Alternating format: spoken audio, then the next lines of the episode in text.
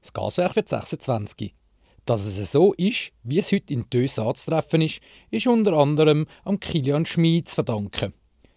Vor 1996 war Winterthur quasi eine kulturelle Einöde. Und das Ausgangsangebot hat sich für junge Leute auf den Genossenschaftsgasthof zum Witter und aufs Konzertlokal Albani beschränkt. So schildert es Kilian Schmid, der bei der Gründung des Gaswerk dabei war.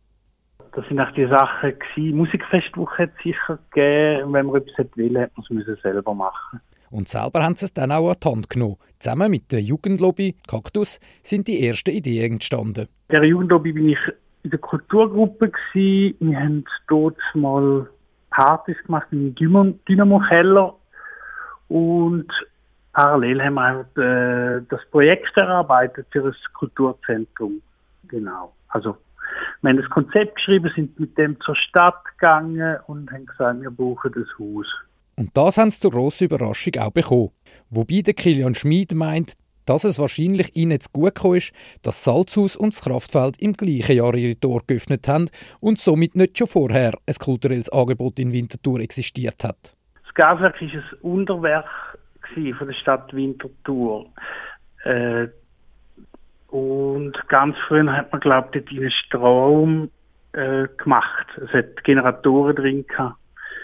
Und was Unterwerk gezügelt ist auf die andere Strassenseite, hat es jetzt einen grossen Neubau, ist das Haus frei geworden und wir haben dann das bekommen.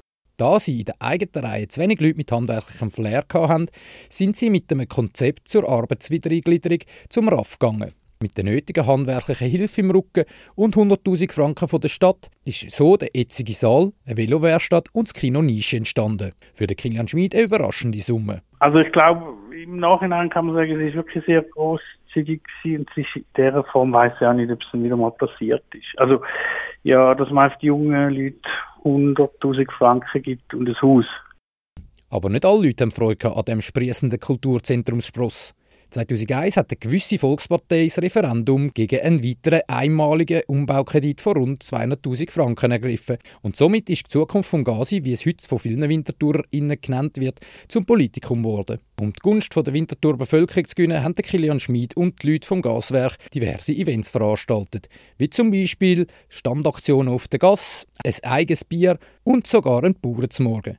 Somit haben sie erreicht, dass das Referendum mit 60 Prozent der Stimmbevölkerung abgelehnt worden ist. Ja, das ist sehr erfolgreich gewesen. Ich bin selber überrascht gewesen. Also muss ich sagen. Also ja, ist auch wirklich sehr erfreulich gewesen. Es hat mir auch gezeigt, wo, wo das Gaswerk steht und wie wertvoll das ist. Oder habe ich das Gefühl gehabt. Der Umbaukredit ist gesprochen worden und das Gaswerk ist zu dem gewachsen, was es heute ist.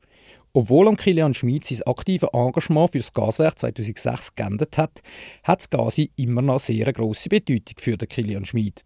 Seinerseits ein Koryphäe in der Kulturszene von Vinti. Das Gaswerk ist sicher sehr ein wichtiger Lebenspunkt gewesen. Also es, eben, es begleitet mich ja immer noch eigentlich. Jetzt nun als Besucher. Das hat mich auch geprägt, muss ich sagen. Äh, ich habe jetzt sehr viel gelernt gelernt äh, organisieren, was das Projekt ist, wie man schafft. Eben, wo wir das gemacht haben, hat es noch kein Kulturmanagement gegeben. Da hat man einfach gemacht.